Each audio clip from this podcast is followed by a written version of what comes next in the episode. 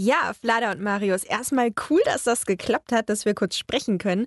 Und ihr seid jetzt seit einem guten halben Jahr unterwegs. Wie geht's euch? Ja, wir können es irgendwie im Grunde gar nicht fassen, dass die Zeit jetzt schon so schnell vergangen ist und uns geht's super. Uns geht's oder? super, ja. Wir haben uns auf jeden Fall sehr gut an das äh, Backpacker-Leben gewöhnt. Ähm, die ersten Wochen und Monate war es noch ein bisschen gewöhnungsbedürftig an manchen Orten und Stellen, aber inzwischen ist das äh, super toll. Wir fühlen uns sehr, sehr wohl und ähm, ja, freuen uns schon auf die weitere Zeit. Und ich habe gesehen, ihr habt jetzt auch nicht die ganze Zeit durchgehend gebackpackt, sondern ihr wart jetzt auch eine längere Zeit an einem Ort und habt da sogar gearbeitet, oder? Erzählt mal. Ja, das war auf Bocas del Toro. Das, äh, sind, das ist eine Inselgruppe in Panama. Und äh, da haben wir über Workaway eine ja, Volunteering-Stelle, also eine, Freiwilligen eine freiwillige Arbeit. Arbeitsstelle mhm. gefunden. Und ähm, da ist es so, dass wir zwei Wochen gearbeitet haben. Und äh, dafür haben wir eben die Unterkunft und ein bisschen Verpflegung gestellt gekriegt. Und das war für uns eine super Möglichkeit, den Ort und die Menschen dort einfach viel besser kennenzulernen, weil das ist was ganz anderes, als wenn man äh, nur drei Orte an einem, ja, drei Tage an einem Ort ist beispielsweise. Genau, und dabei waren wir auf einer Permakulturfarm. Ähm von zwei netten ja, Menschen, ein älteres Pärchen. Die haben ein Riesengrundstück und da haben wir halt Gartenarbeit gemacht. Wir haben Zäune aufgestellt. Marius musste ein Huhn beerdigen. Ähm, wir haben Unkraut gejätet zwischen Ananaspflanzen und ich äh, durfte sogar auch ein, ein Gemälde malen für die. Und äh, ja, es war wirklich, äh, waren Erfahrungen, die man sonst, glaube ich, nicht macht. Wie seid ihr darauf gekommen, dass es sowas gibt? Das haben wir von anderen unterwegs gehört, die ähm, ähnliche Sachen gemacht hatten. Das ist eben eine Plattform im, ja, im Internet mit einer App, ähm, wo man sich auf verschiedene Stellen bewerben kann. Äh, weltweit. Also es gibt es für Asien, gibt es hier für Amerika und ich glaube weltweit sogar genau. Die Leute können ihre Stellen da hochladen und dann können sich die Reisen oder jeder, der möchte, darauf bewerben. Und das sind verschiedene Projekte, wirklich aller Art. Und dann hilft man den Leuten da aus. Manche sind sogar gegen Bezahlung. Manche, für manche wird dann äh, Essen und Unterkunft gestellt. Das ist für so Langzeitreisende eine super Möglichkeit, auch Geld zu sparen. Haben wir jetzt auch gemerkt und bereuen es ein bisschen, dass wir es nicht schon früher gekannt haben. Das heißt, ihr habt jetzt auch schon irgendwas im Blick, wo ihr als nächstes hin wollt, wo es offene Stellen gibt oder das noch gar nicht? Äh, ja, genau. Ähm, deswegen, wir sind ja jetzt in Kolumbien und planen hier jetzt auch ganze drei Monate zu verbringen und das ist dann auch weil wir fünf Wochen in einer Englischschule Kindern und jungen Erwachsenen äh, Englisch beibringen werden. Ah, cool. Die Stelle haben wir auch über Workaway gefunden und uns darauf beworben, hatten auch wirklich ein relativ ernstes Bewerbungsgespräch, was wir führen mussten und ja, haben echt glücklicherweise die Stelle bekommen, weil das ist ja auch eine super Möglichkeit, etwas zurückzugeben, irgendwie den Menschen, seine eigenen Kenntnisse und Erfahrungen ähm, ja, denen zu geben, die das vielleicht nicht so in der Schule hier die Möglichkeit haben zu lernen, die Sprache. Wann fangt ihr an? Also wann ist quasi Arbeitsbeginn? Wir werden an dem Ort äh, in der letzten Januarwoche sein und der richtige Unterricht äh, beginnt dann im Februar, weil wir eben so ein bisschen äh, Trainingstage und Vorbereitung haben vorher. Heißt, wenn ihr jetzt sagt drei Monate, dann werdet ihr auch Weihnachten in Kolumbien verbringen, oder? Ja, ganz genau. Genau. Wie ist das? Das ist ja euer erstes Weihnachten nicht zu Hause, oder? Ja, das ist für uns beide so, dass wir bisher immer mit der Familie gefeiert haben. Äh, jeder für sich am 24. vor allem. Und äh, deswegen wird das jetzt eine, ja, eine spannende Erfahrung, glaube ich, für uns beide. Wir sind auch sehr gespannt, wie wir uns dann tatsächlich an, an diesen Weihnachtstagen fühlen.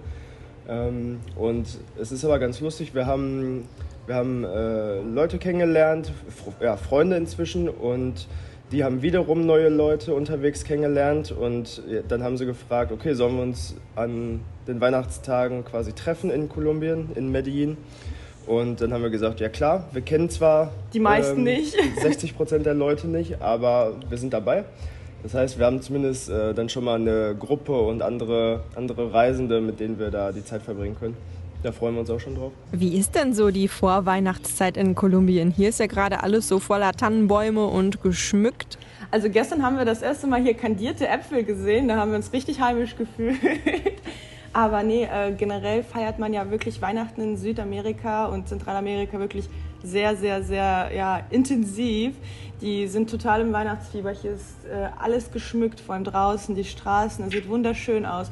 Das Einzige, was bisschen die Weihnachtsstimmung für uns so ein bisschen ähm, ja, drückt, ist halt, sind halt die Temperaturen. Es ist super warm einfach und das ist so ein bisschen anders. Also es ist nicht schlechter, aber es ist einfach anders. Wir kennen es ja nicht. Wir kennen ja kühle Temperaturen, Mütze, Schal, dicke Jacke und hier läuft man halt in kurzer Hose rum, aber überall ist Weihnachtsbeleuchtung. Das ist schon irgendwie merkwürdig. Aber es gibt wahrscheinlich keine Tannen so als Deko, sondern Palmen, oder wie ist das? Ähm, doch, auch Tannenbäume. Die sind zwar dann nicht echt. Also wir haben, glaube ich, einen einzigen echten Tannenbaum irgendwo gesehen, aber sonst sind die alle aus Plastik und mit, ähm, mit Neonlichtern verziert. Also ja. die leuchten dann eben abends vor allem und Jetzt aktuell hier in Cartagena ist die ähm, Innenstadtbeleuchtung auch schon dementsprechend angepasst. Also mit, mit riesen Installation, Installation. Ja. Und alles so, so künstliche Farben, nicht eher so äh, weihnachtliche, so gedeckte Farben, so ein bisschen gemütlicher, sondern wirklich alles in so teilweise auch Neonfarben, knallig. Das ist eine große Fiesta Weihnachten hier. Wahnsinn. Ja, das ist auf jeden Fall für euch äh, eine krasse neue Erfahrung, würde ich sagen. So feiert man nicht immer Weihnachten. Ja, total. Und, und wir, wir freuen uns auch. Also einerseits sind wir natürlich traurig, dass wir die Zeit nicht mit der Familie verbringen können, aber wir sind auch happy, mal so eine Erfahrung zu machen, weil das macht man ja auch nicht alle mal. Von Weihnachten immer so ein Grund ist, immer nach Hause zu kommen. Und ähm, ja, wir, wir freuen uns. Wo lebt ihr jetzt gerade? Was ist jetzt gerade eure Unterkunft? Ähm, wir sind in, in einem Hostel. Genau. Ganz, ganz klassischerweise für uns aktuell. Ähm, sind hier für insgesamt vier Nächte bevor es dann ja, weitergeht zum nächsten Ort. Und wo genau werdet ihr dann über die Feiertage sein? Das wird Medellin sein, in Kolumbien. Okay, und dann wahrscheinlich auch in einem Hostel. Äh, ja, genau. Wir hatten erst überlegt, ob wir eine, eine riesige Unterkunft quasi mit den anderen Leuten ähm, uns buchen, aber haben dann schnell gemerkt, dass ein Hostel die bessere Wahl ist, äh, weil es deutlich billiger ist und ähm, wir da auch eine, eine, große Küche haben, die wir benutzen können zur Not ähm, und eben auch Aufenthaltsräume äh, gibt, sodass genau. wir das als beste Lösung jetzt identifiziert hatten. Okay, aber genug über Weihnachten gesprochen. Ihr habt ja auch sicher eine ganze, ganze Menge erlebt. Was ist so passiert, seit wir das letzte Mal gesprochen haben? Oh, das ist gefühlt schon, schon zehn Jahre her. ja. ja. Wann wir das mit denen du gesprochen hast? Also vielleicht können wir mit äh, Nicaragua anfangen. Das war im Grunde in Mittelamerika dann das erste Ziel. Wir waren vorher noch eine Woche in Miami. Da sind wir ähm, so ein bisschen gestrandet, weil wir genau. den Flug nach Nicaragua verpasst hatten. Ja, ähm, das war auch, auch eine super Zeit, sehr, sehr schöner Strand, aber eben sehr teuer. Und dann sind wir nach einer Woche relativ zügig auch wieder weiter nach Nicaragua, ähm, haben dort sechs Wochen verbracht und haben äh, zwei Vulk Vulkane bestiegen, haben dann auch am Krater im Zelt übernachtet. Das war eine sehr, sehr coole Erfahrung. Ähm, auf dem einen konnte man äh, Sandboarden, das heißt auf so einem quasi Skateboard ohne Rollen den Sandberg runter rodeln. rodeln. genau, wir ja. sind gerodelt auf einem Vulkan. das war sehr, sehr lustig. Ähm, ja, und sonst, wir waren zwei Wochen in einer Spanischschule und haben innerhalb dieser Zeit auch in einer ja, Local Family ähm, gelebt. Das heißt, wir haben mit denen dreimal am Tag gegessen, hatten jeden Tag vier Stunden oder vier, fünf, vier Stunden, vier Stunden Unterricht. Genau. Am und, Strand, das war sehr schön. Ja, da konnten wir definitiv sehr gut unser, unser Spanisch aufbessern. Also unser nicht vorhandenes Spanisch erstmal ja, gewinnen. Also, ihr könnt jetzt Spanisch? Ein bisschen. Also, die Grundlagen von den zwei Wochen haben uns wirklich sehr, sehr geholfen, um zurechtzukommen. Und darauf bauen wir jetzt immer auf, indem wir jeden Tag neue Vokabeln lernen und durch die Konversation mit den Leuten dann auch natürlich stetig dazu lernen. Ja, also bestellen, nach dem Weg fragen, so alltägliche Sachen, die können wir auf jeden Fall inzwischen schon.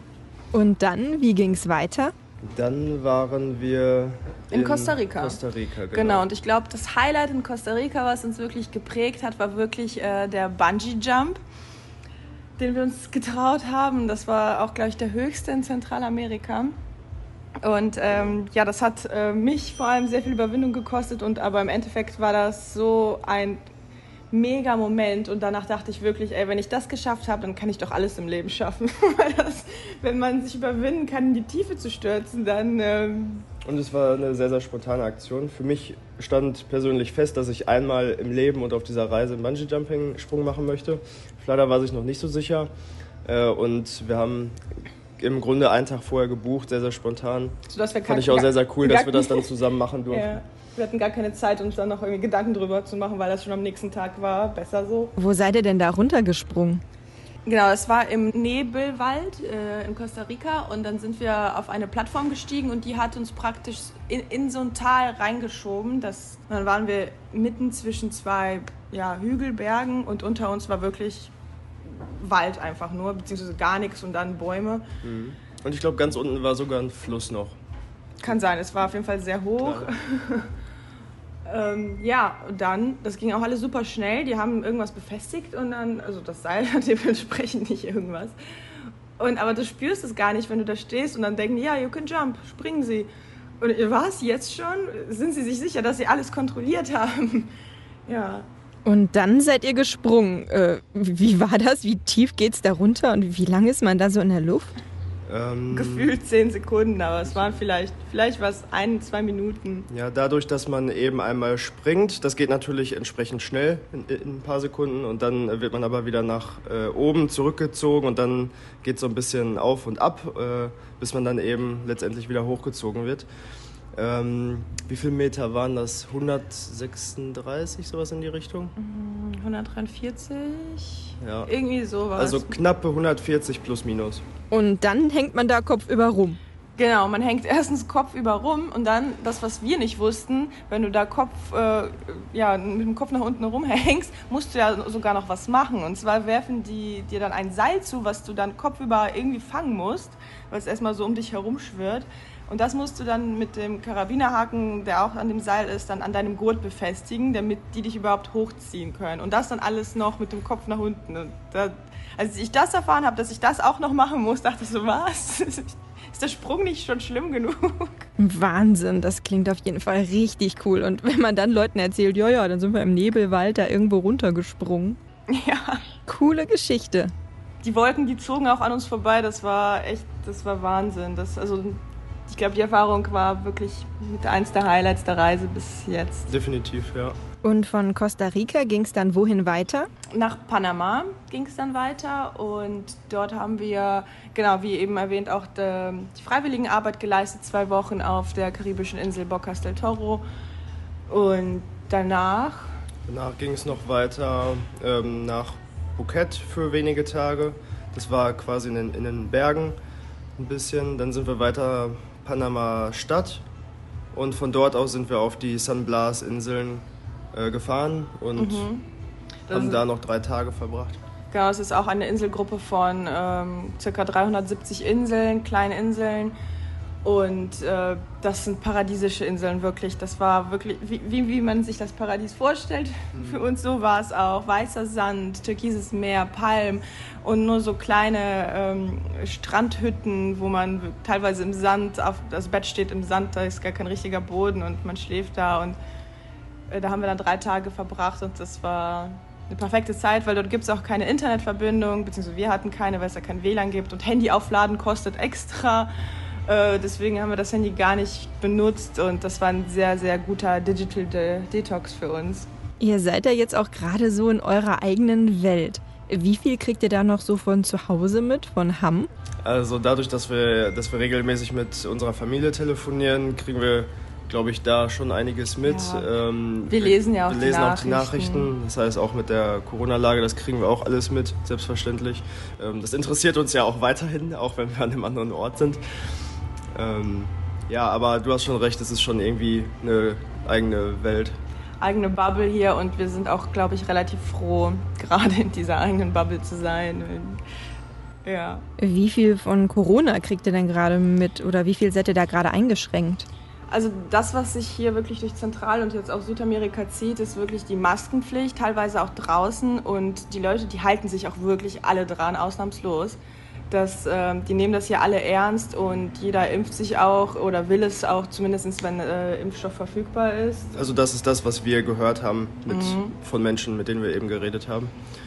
Genau. Und äh, ich glaube, wir haben allerdings den Vorteil, dass wir nicht die lokalen Nachrichten hier lesen und hören.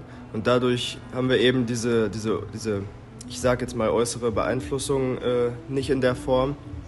Ähm, und deswegen fühlt es sich für uns so an, als wenn das Thema weniger präsent ist. Aber wenn wir draußen sind, ist es natürlich schon so, ähm, ja, dass überall die Maskenpflicht ist und, und das Thema real ist. Genau, aber außer der Maskenpflicht äh, spüren wir keine weiteren ähm, Einschränkungen eigentlich. Alles hat auf. Genau. Ähm, ab und zu wird mal Impfausweis kontrolliert, haben wir jetzt gehört, aber selber noch nicht erlebt. Ähm, ansonsten alles relativ entspannt. Wie sieht es in Sachen Heimweh aus? Ähm, das ist auch eine spannende Entwicklung, wenn man mal zurückblickt, also wenn wir zurückblicken. Äh, Flada hatte am Anfang eher viel mehr Heimweh als ich und bei mir hat sich das jetzt im Laufe der Zeit so, so entwickelt. Äh, also desto länger wir unterwegs sind, desto mehr Heimweh kriege ich. Und, und ich gewöhne mich eher an die Reisesituation und denke mir so, ah okay, so ist es jetzt halt. Aber dafür hatte ich am Anfang wirklich, äh, fiel es mir schwer zu akzeptieren, dass ich jetzt irgendwie weg bin für eine etwas längere Zeit. Mhm.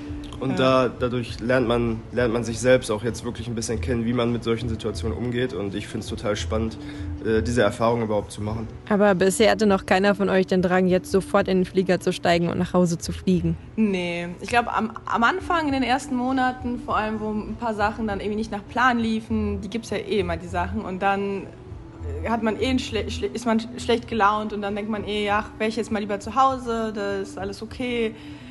Äh, aber am nächsten Tag denkst du, ach, wie konnte ich denn so denken, wenn du dann plötzlich dich umguckst und realisierst, wo du dich gleich, wo du dich gerade befindest, ähm, ja, verwirrst du den Gedanken sofort. Wie ist euer weiterer Plan? Unser weiter, weiterer Plan. Also wir sind bis März, bis Anfang März sind wir noch in Kolumbien. Und dann steht es noch nicht ganz fest. Äh, wir werden auf jeden Fall weiter in Südamerika bleiben. Ähm, ja, und dann haben wir im Grunde noch den Plan nach Südamerika. Da planen wir vielleicht Bolivien, Peru, vielleicht Ecuador. Das steht aber alles eben noch nicht hundertprozentig fest. Äh, und danach möchten wir definitiv noch nach ähm, Mexiko und Guatemala. Genau, also wir wollen dann im Grunde wieder nach Zentralamerika hochfliegen, um die Orte dort auch zu besichtigen, weil wir einfach von sehr vielen Reisenden gehört haben, wie toll diese Länder auch sind und die wollen wir dann auch nicht missen. Und Asien ist erstmal vom Tisch. Ja, also unser ursprünglicher Plan nach Asien, der ist definitiv inzwischen vom Tisch. äh, ja, lustige Entwicklung auf jeden Fall. Ähm, soweit wir es jetzt äh, mitgekriegt haben und wissen, sind dort die Grenzen immer noch größtenteils geschlossen. Und ähm, ja, das, das lässt sich einfach nicht mehr vereinbaren. Und jetzt nochmal um die halbe Welt zu fliegen, das macht keinen Sinn. Wir haben uns jetzt so an ähm, Mittel- und Südamerika gewöhnt, finden es so spannend und auch viel, viel besser, als wir es uns vorher gedacht hätten. Äh, sodass wir sehr gerne die Zeit jetzt hier verbringen. Verstehe ich. Ähm, aber finanziell kommt ihr hin oder müsst ihr da demnächst auch anfangen, aufs Geld zu gucken? Ja, also wir merken natürlich schon, dass, dass quasi deutlich mehr Geld abgeht, als reinkommt. reinkommt tut ähm, eigentlich fast gar nichts. Fast gar nichts ja. nee. ähm, das ist auch der Grund, weshalb wir dann eben sowas wie die, wie die Englischschule machen äh, und diese, diese Freiwilligenarbeit, sodass wir uns da hauptsächlich die Unterkünfte vor allem sparen, weil das ist oftmals das meiste Geld, was eben ähm, runtergeht. Ähm, aber ja, die Zeit, also ein paar Monate liegen definitiv noch vor uns. Genau, gegen Ende müssen wir wahrscheinlich ein paar Abstriche dann machen, aber alles in allem hoffe ich, dass wir gut im Finanzplan uns befinden. Genau. Super. Ja, ich drücke euch auf jeden Fall auch die Daumen und bin sehr gespannt, was ihr noch so als nächstes erlebt. Wir bleiben auf jeden Fall in Kontakt. Aber jetzt wünsche ich euch erstmal schöne Weihnachten und ja, weiter gute Reise. Ihr könnt die beiden natürlich auch bei ihrer Reise begleiten, äh, nur digital zwar, aber äh, da gibt es einiges zu sehen auf ihrer Insta-Seite Flada and Marius. Da äh, posten die regelmäßig Updates, Videos und äh, ja, das eine oder andere Bild, was einen so richtig neidisch werden lässt. Viel Spaß dabei!